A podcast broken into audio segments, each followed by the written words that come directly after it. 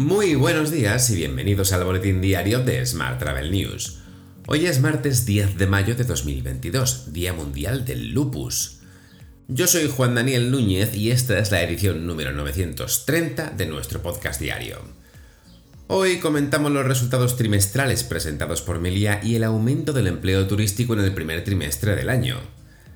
Ya sabes que puedes suscribirte a este podcast en iTunes, Spotify o iVoox, pedirle a Siri o a Alexa que reproduzca nuestro último programa y que también puedes escucharnos cada mañana en radioviajera.com. ¡Comenzamos!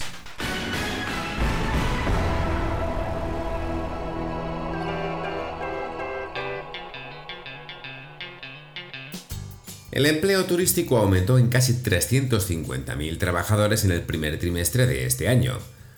Son datos de Tour España a partir de la EPA del primer trimestre de 2022. El 40% del empleo creado en el último año ha sido en las actividades vinculadas al turismo. Además, la tasa de paro se sitúa en el 11,8%, un 2,4% por debajo del mismo periodo de 2019. Cambiamos de asunto. El portavoz del Partido Popular en el Parlamento Balear, Antoni Costa, ha tildado este pasado lunes la estrategia de la presidenta del gobierno, Francina Armengol, de engaño, al plantear una reforma de una ley turística para acabar, en sus palabras, con una norma antiturística. Costa ha avanzado que este martes, durante el pleno del Parlamento, preguntará a la dirigente balear sobre la cantidad de plazas turísticas que el pacte quiere eliminar. En palabras de Costa, el gobierno y Niguereula se han quitado la careta esta semana pasada. Hemos conocido de forma clara qué piensa Armengol en relación al turismo como un modelo de decrecimiento.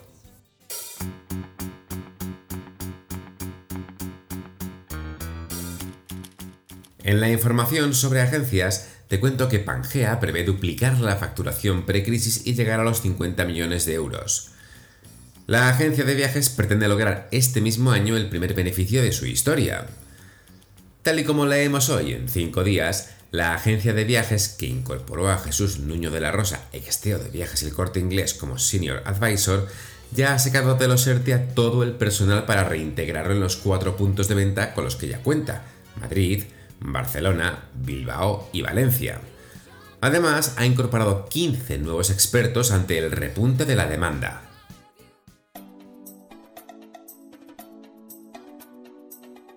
Vamos con la información sobre destinos. Con el fin de impulsar la sostenibilidad en las pymes del sector turístico, Segitur ha lanzado la guía práctica para la elaboración de memorias de sostenibilidad en pequeñas y medianas empresas turísticas, que ha sido presentada en el contexto de la red de destinos turísticos inteligentes. Esta memoria es un informe complementario al informe anual de cuentas, aportando información cualitativa respecto a las prácticas, sostenibles puedes descargar la guía directamente desde la web de Segitur. Más asuntos. El sector de los viajes y el turismo generará durante los próximos 10 años un total de 5,5 millones de nuevos puestos de trabajo en la región de Latinoamérica. Lo hará con una tasa de crecimiento interanual del 3,2%, según datos del Consejo Mundial de Viajes y Turismo. De acuerdo con el mismo informe, en 2021 la contribución del sector de viajes y el turismo al PIB de Latinoamérica representó el 6,1%, unos 202 billones de euros. Esta cifra supone un crecimiento del 26% con respecto al año anterior. Y Andalucía participa desde este mismo día hasta el próximo viernes 13 en la feria Arabian Travel Market, un encuentro turístico que se celebra en Dubái. Allí promocionará la oferta del destino con el objetivo de captar clientes potenciales de los mercados de Oriente Medio.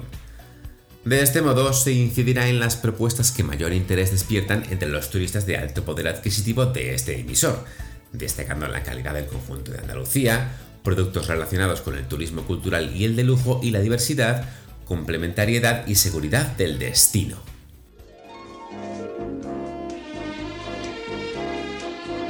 Hotel. Vamos ahora con la actualidad hotelera. Melia casi cuadruplicó los ingresos del primer trimestre de 2021 y tras una Semana Santa muy positiva prevé finalizar el ejercicio por encima de los niveles de 2019 a nivel vacacional. En este escenario de, recuperación, los resultados de Melia muestran una mejora importante respecto a los obtenidos en el mismo periodo del año pasado, cuando el repunte de la pandemia obligó al grupo a mantener más de la mitad de sus habitaciones cerradas. Así, a pesar de Omicron, los ingresos mejoraron un 255%, manteniéndose todavía un 31% por debajo de 2019. Más asuntos. A medida que Hoyo continúa expandiéndose como un proveedor de casas vacacionales de servicios plenos, la compañía ha concluido la adquisición de Direct Booker, una empresa con sede en Europa que tiene más de 3.200 casas y ha acogido hasta la fecha a 2 millones de huéspedes. Direct Booker, que fue creada en 2010 por Nikola Grubelik y Nino Dubretik, ambos CEO y fundadores, es un actor líder en el segmento de gestión de casas de vacaciones de Dubrovnik, un destino turístico clave en Croacia.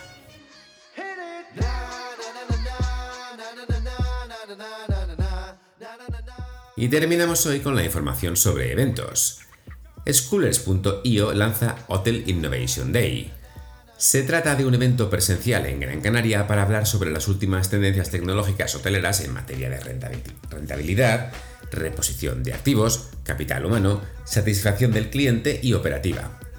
El evento tendrá lugar el miércoles 25 de mayo en Salobre Hotel Resort and Serenity de 9.45 de la mañana a 3 de la tarde y estará formado por cuatro mesas redondas en las que se tratarán diversas temáticas de actualidad relacionadas con el sector hotelero y tecnológico. Y este próximo miércoles 18 de mayo tendrá lugar el primer foro AEDH de debate sobre el liderazgo de la mujer en el sector turístico. Es un acto que se celebrará en el Guitar Central Park Aqua Resort de Lloret de Mar dentro del marco del 50 aniversario de la asociación y que se seguirá haciendo en los años posteriores en distintas ubicaciones de España. Te dejo con esta noticia. Muchas gracias por seguir este podcast y por dejarnos tus valoraciones y comentarios en Spotify, en iVoox o en Apple Podcast. Recuerda que puedes suscribirte a nuestra newsletter diaria entrando en smarttravel.news, en la sección Suscríbete. Todas las mañanas, antes de las 8, te enviamos un correo con las 7 noticias más importantes de cada día, la lista de los próximos eventos y alguna sorpresa exclusiva de la newsletter. También puedes recibir un mensaje con este podcast y las noticias del día directamente en tu WhatsApp. Para ello, solo tienes que añadir el número 646-572-336 a tu lista de contactos y enviarnos un WhatsApp con la palabra alta.